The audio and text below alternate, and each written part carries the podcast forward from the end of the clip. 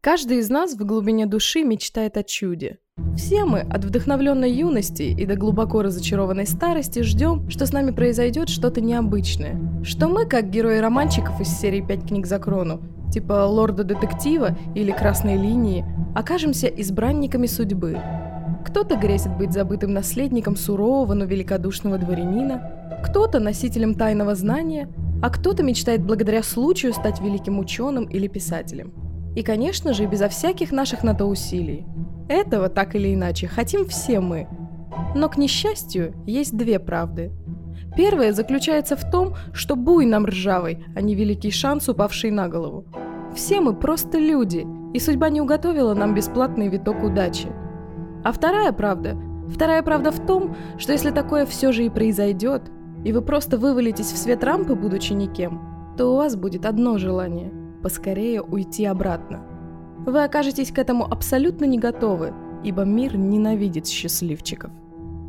Акт 2. Часть 5. Стойте, как стоите. Я шагнула к горняку. Что ты делаешь? Стой! Я вновь закрыла глаза левой ладонью, быстро ее отвела и оказалась в мороке. Да, грань здесь и правда тонкая. И вдруг с начала коридора, оттуда, откуда мы вошли, послышались жуткие щелчки. Плиты, обезвреженные Петриком и Пимом, вновь приходили в боеготовность. Что за... Это невозможно. Какого крена, мины? Мы же обо всем договорились. Жуткий человек в робе стоял в центре коридора, и все плиты, по каким он уже успел пройти, взвелись. Так вот, почему у тебя все плохо кончается. Я не стала долго глядеть на него. Он вовсе не был самым жутким из того, что я видела, но определенно был самым холодным и подавляющим. От его медленных шаркающих шагов, пыльной робы, глаз костылей так и веяло какой-то безысходностью. Казалось, он был забыт, подавлен миллионами тонн камня и бетона, возвышающимися над ним, и бесконечно одинок. Но я не жалеть его пришла. Обойдя горняка, чей серый силуэт колыхался в воздухе, я оглядела стальной костыль. Он сидел глубоко, по самую шляпку, и из него медленно, словно какие-то побеги, росли цепи, тянущиеся вниз, к стальной пластине. Как понять его законы, этого морока? Это же просто галиматья. Повежливее, леди. Его законы очень жестокие, весьма своеобразные и куда более логичны, нежели наши обычные законы, что нижняя и верхняя палата штампуют день ото дня, как сошедшая с ума типография. Но как себя вести? Как поступать в нем? К счастью и несчастью одновременно, в нем мыслеформа материальна. Если говорить общими словами, стремление обретает форму вне зависимости от действия. Человек в робе сделал еще шаг, с трудом волоча ноги, и несколько плит щелкнули. Я положила руку на костыль и тут же ее одернула. Он был холодным, просто ледяным. Пальцы мои потемнели, а затем тьма сошла с них, вытесненная светом, заструившимся из-под кожи. И я схватилась еще раз. Костыль не поддавался. Он был невероятно холодным и прочно сидел в спине моего подельника. Цепи потянулись к моему запястью, и я отшагнула, отпуская металл. Вам здесь не место. Еще несколько щелчков минных плит. Я обернулась и встретилась взглядом с человеком в робе. А, так вот что такое по-настоящему ледяной взгляд. Эсти до него еще расти и расти.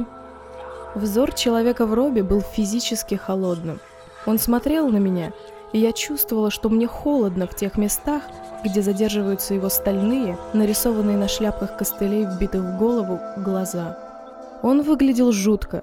Левая ладонь пробита насквозь, правая превращена в молот. Пыльная роба, грязный капюшон. Костыли на ремнях по всему телу. Кого я могу там встретить? Есть разные обитатели. Смотрители, что хранят свои места. Бродяги, что шляются где попало. Седаки, подобные капканам. Чужаки вроде изымателей и тебя. И, конечно, шепот и его гончие. И как нужно вести себя с ними, Милена? Смотря с кем. Ну, с теми же смотрителями. Я, то есть не я, а та темная. Она встречалась с бабушкой гнилью. Все могло кончиться плохо. С опаской. осторожно и всегда, даже если речь идет о жизни и смерти, с уважением. Что тебе нужно? Мы не враги. Мы просто идем мимо. Вам нельзя быть здесь. И я сделала пару шагов к нему, опасливо глядя на стальные плиты подо мной. Нет, эти еще не были взведены. Мы просим прощения. Вы будете задержаны и закованы. Он шагнул ко мне, и я вдруг поняла, что ему самому больно. Так он двигался, подламываясь. Во всем его теле не было ни силы, ни жизни. Лишь холодные глаза на костылях глядели на меня с ледяной ненавистью. От этого холода я оцепенела. Дышать стало сложно. Он же положил руку с дырой в ладони на один из своих костылей и продел его, словно нитку в иглу. Мне не было страшно. От чего то мне было его очень жалко. Таким разбитым и увечным он выглядел. На плечи мне легла какая-то холодная тяжесть. Я согнулась. Человек в робе поднял руку с костылем и был готов обрушить удар прямо мне в голову. Однако я внезапно распрямила спину и, несмотря на жутчайшую боль в ладонях, схватила костыли с ледяными глазами, торчавшие передо мной, и на последних силах вырвала их из покалеченной головы. Вопль шел отовсюду, вопль боли и отчаяния. Когда же он стих, я уже лежала на полу, буквально покрытая инеем от холода, трясущаяся и сломленная. Подняв голову, я с трудом увидела, как человек в робе все еще стоит передо мной. Он глядел на меня пустыми глазницами и протягивал мне ладонь с дырой, помогая встать. Спасибо. Только и ответил он, а затем внезапно шагнул назад, рассыпаясь кучей старой седой пыли.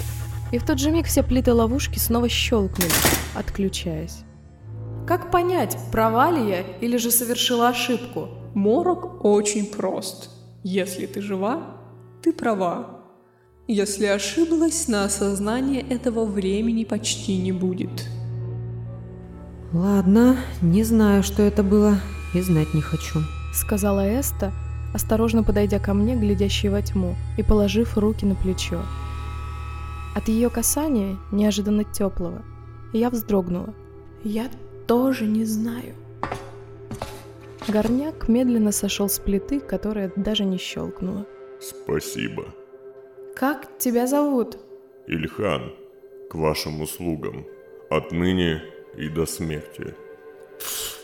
Все это случайное стечение обстоятельств и мастерство настоящих профи. Однако Ильхан поглядел на Пима, из-за которого, как он думал, и наступил на работающую мину, так, что тот мгновенно замолчал.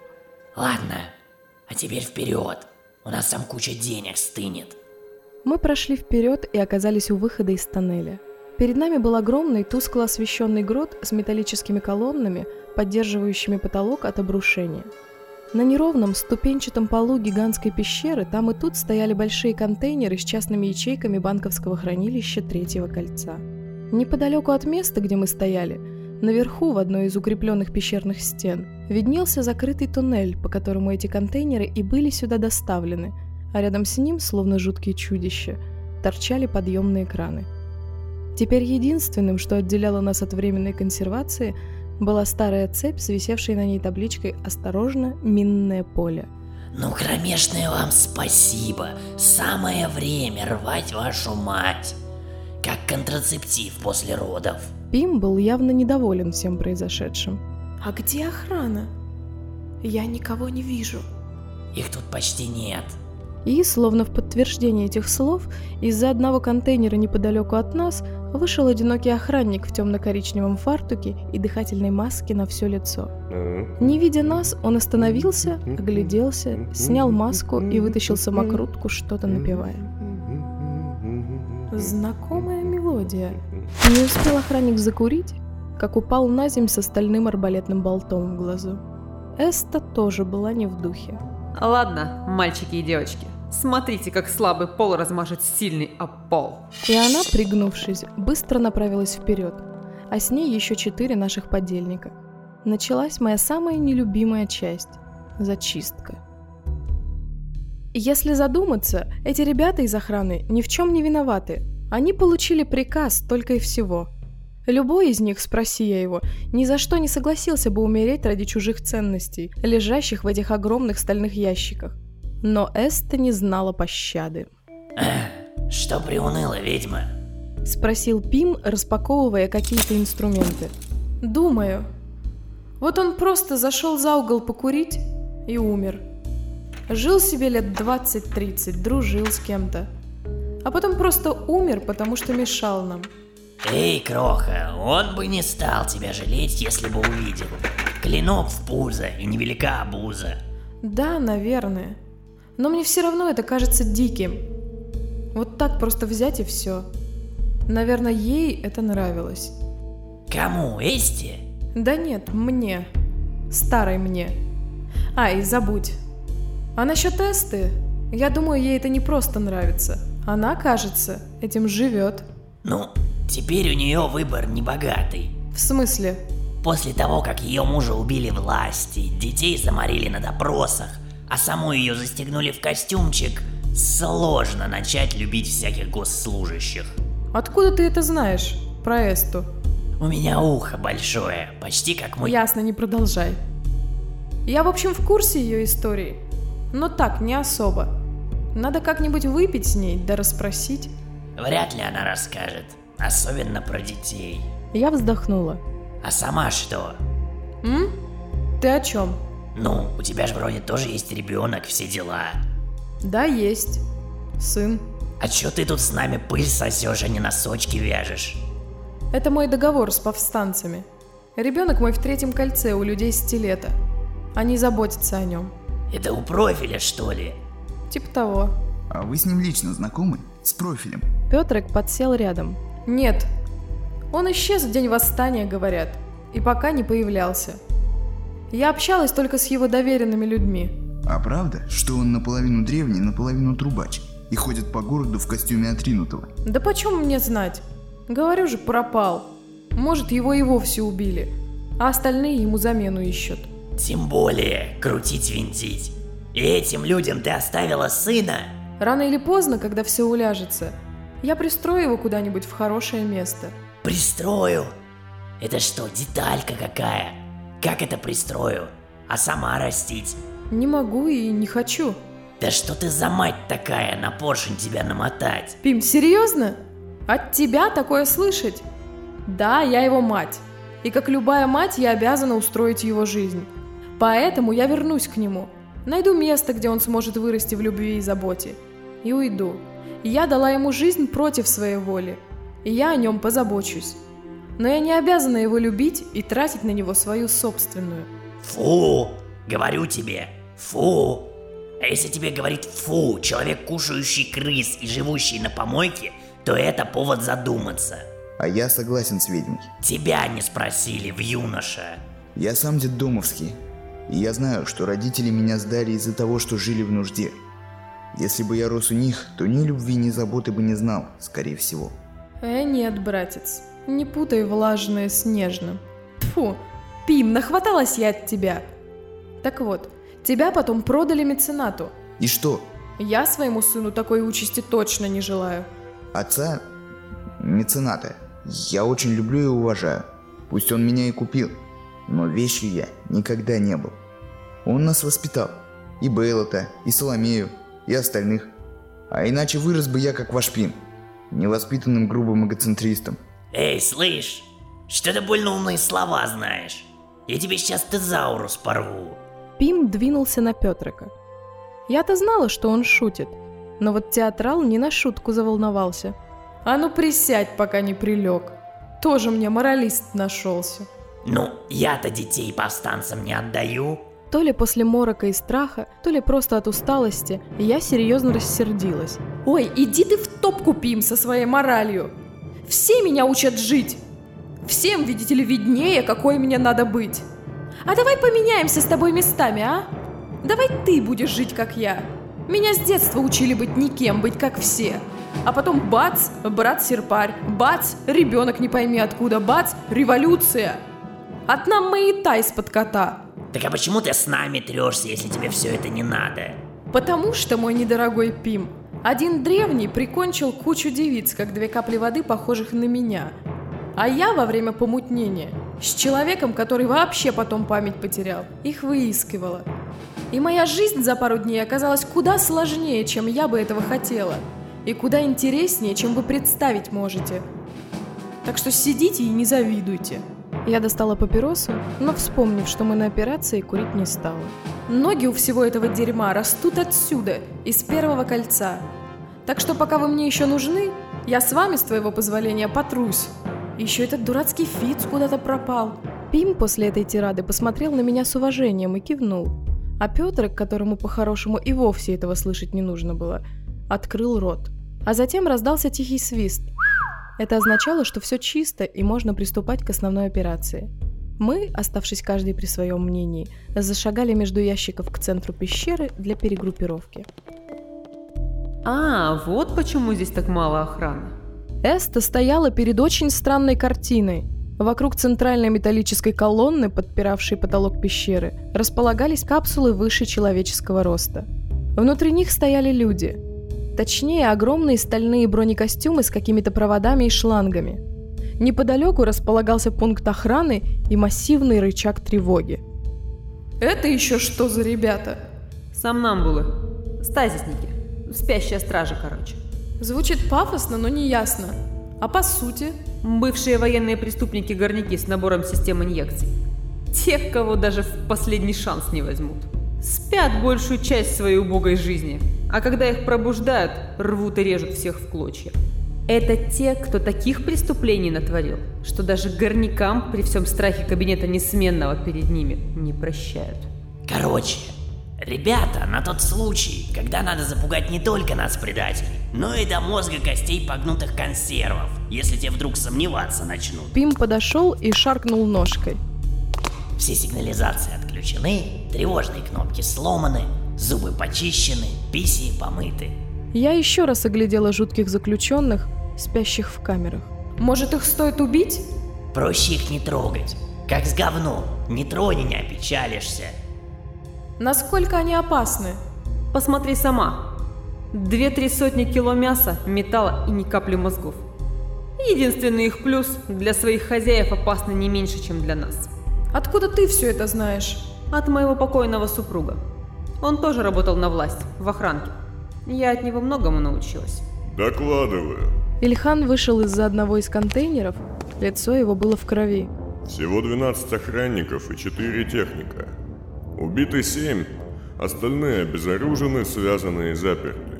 Проверка по Акустону происходит раз в час, так что у нас есть еще около 50 минут. Плюс мы нашли кое-что любопытное. Я обернулась на звук и увидела, как двое наших вышли из-за угла в странных нарядах, механических костюмах с рессорами и пружинами на реактивной тяге. О, а это уже вкусно пахнет. Сервисные костюмчики. Пим подскочил и на удивление любовно оглядел странного вида конструкцию. Знаешь, зачем они? Чтобы носить тяжелые грузы, которые не могут таскать погрузочные машины. А ты не рыба хоть похожа. Именно. С такой дурь машиной можно даже груз прожитых эстой лет поднять. На эту ремарку Эста отреагировала оскорбительным жестом. Мы нашли четыре таких. Один еще остался. Так что кто-нибудь из вас может одеть его. Надеть. Что? Да ничего, это у мальчика образование от зубов отскакивает. Давай, Эста, примерь платьишко. Эста оглядела черный каркас из металла и кожи. Что-то подобное я видела на жутко раненой руке Фица. Интересно, зажила она? Э, нет, спасибо. Я всегда медленной силе предпочту быстроту и ловкость. Эста сказала это горделиво, как делала всегда, когда речь заходила о ее боевых навыках. Классическая двойная Д. Что? Дама с драмой. Ладно, ведьма, давай тогда ты заползай. Зачем я? Затем, что этот заусенец в нем потеряется, а я стану бесполезна. Ты так и так будешь стоять сзади. Так хоть с толком. Спорить я не стала и влезла в весьма удобную на удивление конструкцию. Она немного замедляла меня, зато я сразу стала чувствовать себя более внушительной. Ради теста я подняла Пима за шкирку, как котенка, и усмехнулась. А вот и вентиляционная шахта. Сказал Петрик, указывая на большую решетку, за которой медленно крутился огромный вентилятор с лопастями в виде листьев. Прошли бы здесь, сэкономили бы время. Ой, жалей зубы, молчи сильнее. Ведьма, подними-ка меня повыше. И я с усмешкой подняла тушку Пима над головой. Ладно, ребятки, ведьма поколдовала, Эста порубила, разогрев произошел, а теперь на сцену выходит Примадонна Пим. Открывайте хранилище, берите только камни, золото и крупные купюры, мы не мелочь нищим подавать будем. Давайте же грабить! Спустя 20 минут я, Петрик, Эста и Пим стояли у одного невзрачного контейнера, задвинутого в сектор не самых дорогих сейфов. На моей спине, усиленной костюмом, висел массивный мешок с увесистым количеством драгоценностей и купюр. И что мы тут делаем, когда там куча финансов гниет? Любопытствуем. На плане мецената этот контейнер выделен особо. Пим оглядел темно-коричневый контейнер с подозрением. Ни гербов, ни меток, ни мухи, ни плюхи. Что это? Он подергал ручку и постучал по металлу. Три замка. Все от милосердной стали. Сурово, как прыжки с похмелья. Это контейнер джипсов. С чего ты взяла? Видишь метки? Эста указала на еле заметные точки в металле на краю огромного сейфа. Это шрифт для слепого чтения. Их знак. Это тоже муж тебе сказал? Мой муж был умным человеком. Рискну не согласиться. Он же взял тебя в жены. В следующий миг Эста одним движением сбила Пима с ног и поставила ему на шею сапог. Отпусти, отпусти. Но Эста и не думала этого делать. Что ты там вякнул про Анжея? Ты и подошву его вылизывать не был бы достоин, будь он жив. Она положила на лицо Пима кончик сабли, и я шагнула было к ним. Но вдруг Пим невыразимо изменился. Из неряшливого, кривого, невысокого человечка стал тем самым древним, каким были все остальные. Гордым, жестоким и абсолютно уверенным в себе. Отпусти. Отпусти немедленно, твари. Прошипел он, до ужаса напомнив мне лорда-секретаря. И Эста, округлив глаза, словно осознавая, что совершила поступок, на который не способен ни один здравомыслящий человек столицы, отскочила назад и задрожала. Простите, простите. Пим медленно встал, прожигая ее взглядом, способным, казалось, просверлить насквозь металл контейнера, а затем вновь вернулся к привычному своему образу. Ладно, гнилой сказ, не спорю. Плевать мне на кровать. Прощения просим. Эста тоже мгновенно изменилась. Забыли. Только отвернулась в сторону с еле заметным трепетом. Готово. Сказал Петрик, приоткрывая дверь контейнера. Да ладно. Ты опять? Серьезно? Я, конечно, не люблю такое говорить, но парень не полное дерьмо. Может быть, лет через 50. Не спешите с комплиментами. Она уже была взломана снаружи. Это было несложно. Пим захлопал в ладоши. Думаю, после этого самого мероприятия меценату можно будет памятник ставить. Посмертно. Пим, помолкни! На секунду я испугалась, что он вновь обернется древним, но он, как всегда, пропустил грубость мимо. Думаете, у него будут проблемы? Разумеется, драть тебя лобзиком. Если ты мутишь такую схему почему-то приказу, и у тебя ее уводят из-под носа... Пим, хватит! Я вообще думаю, что мы с вами сейчас глядим на то, как рушится одна из могущественнейших банд Первого Кольца. Пим! Я, чтобы заставить его прекратить болтать, положила руку на поручень контейнера и с помощью мощного костюма одним рывком открыла дверь. Пим смело юркнул внутрь. Эста тоже шагнула следом. Я бы не хотел, чтобы у отца, у мецената возникли проблемы. Я жестом приказала ему идти внутрь. Все будет хорошо. И тоже вошла. Ну и воняет здесь. Внутри было совершенно не то, что я ожидала увидеть в большом сейфе. Здесь было множество шкафов, ящиков, проводов, химикатов и многого другого. Все вещи были разбросаны по полу, а сама комната была зачем-то украшена занавесками, резными элементами декора, мраморным полом и зеркальным потолком. Все это когда-то, возможно, было очень красиво, но сейчас вокруг царил хаос, и стояла дикая вонь от гниющего трупа. В центре на полу перед столом лежала какая-то разбитая жутковатая механическая кукла с лезвиями и пружинами, а неподалеку от нее мертвая женщина, засыпанная химикатами в тщетных попытках остановить разложение тела. Что это за жесть? Сервитор, Запрещенная по всем статьям штука. Баба – сотрудник погрузочной команды. Бригадирша, судя по лычкам. Ой, ну и вонь. Я аж маму потерял. И Пим за ноги вытащил труп наружу. Не сказать, что это сильно помогло. Это он ее убил? Мог. Хотя... Твою мать! Эста выставила клинок впереди и обошла стол по максимально широкой дуге.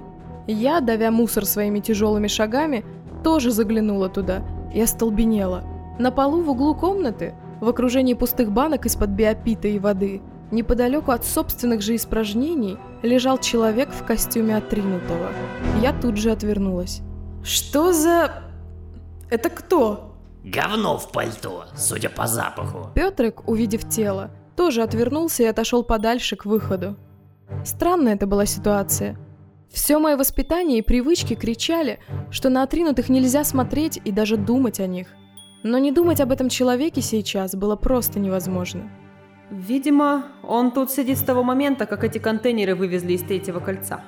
Эсте было проще. Еще полтора месяца назад она сама ходила в таком же костюме. Я видела ее лицо. То ли она ненавидела этого бедолагу, то ли очень сочувствовала. Понять было никак нельзя. И как он выжил тут? Кажется, он жрал биопит и питательную эссенцию из сервитора. Да это не хранилище, а неплохой такой бункер с едой и водой.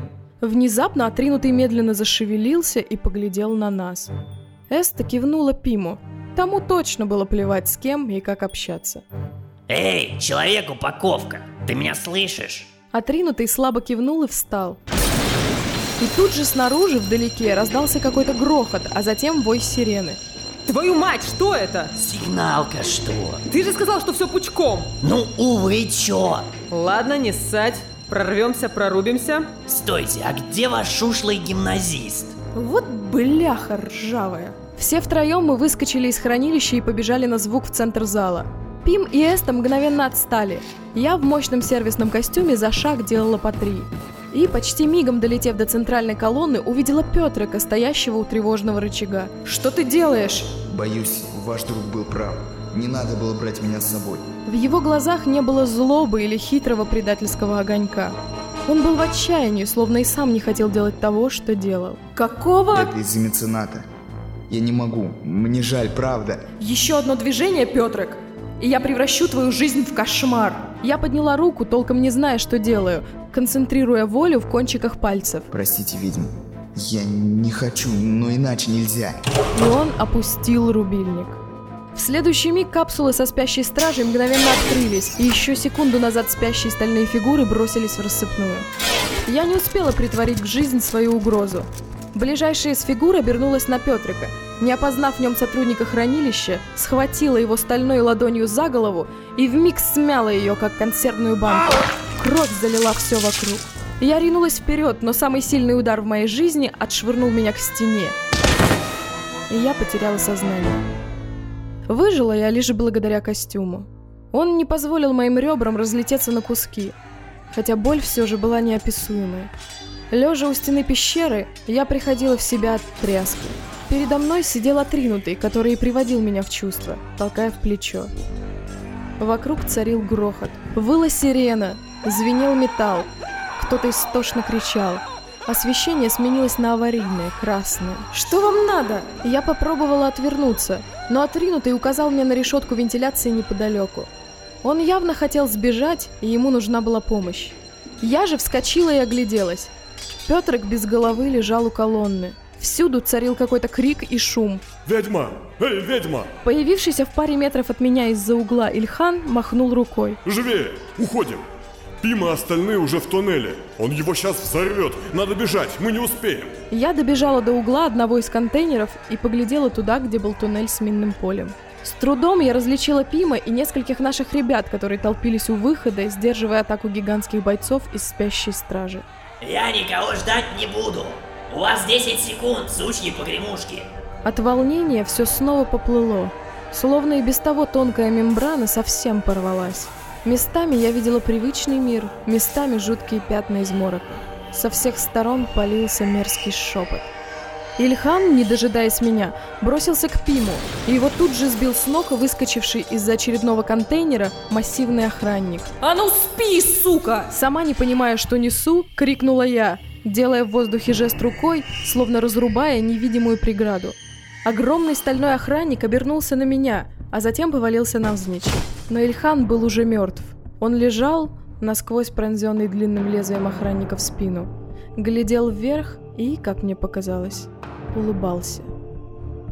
И вдруг я увидела Эсту. Та с окровавленным лицом умудрялась биться с двумя рослыми, закованными в сталь противниками. Точнее, уходить от их атак, парируя их выпады и уворачиваясь от тянущихся к ней рук.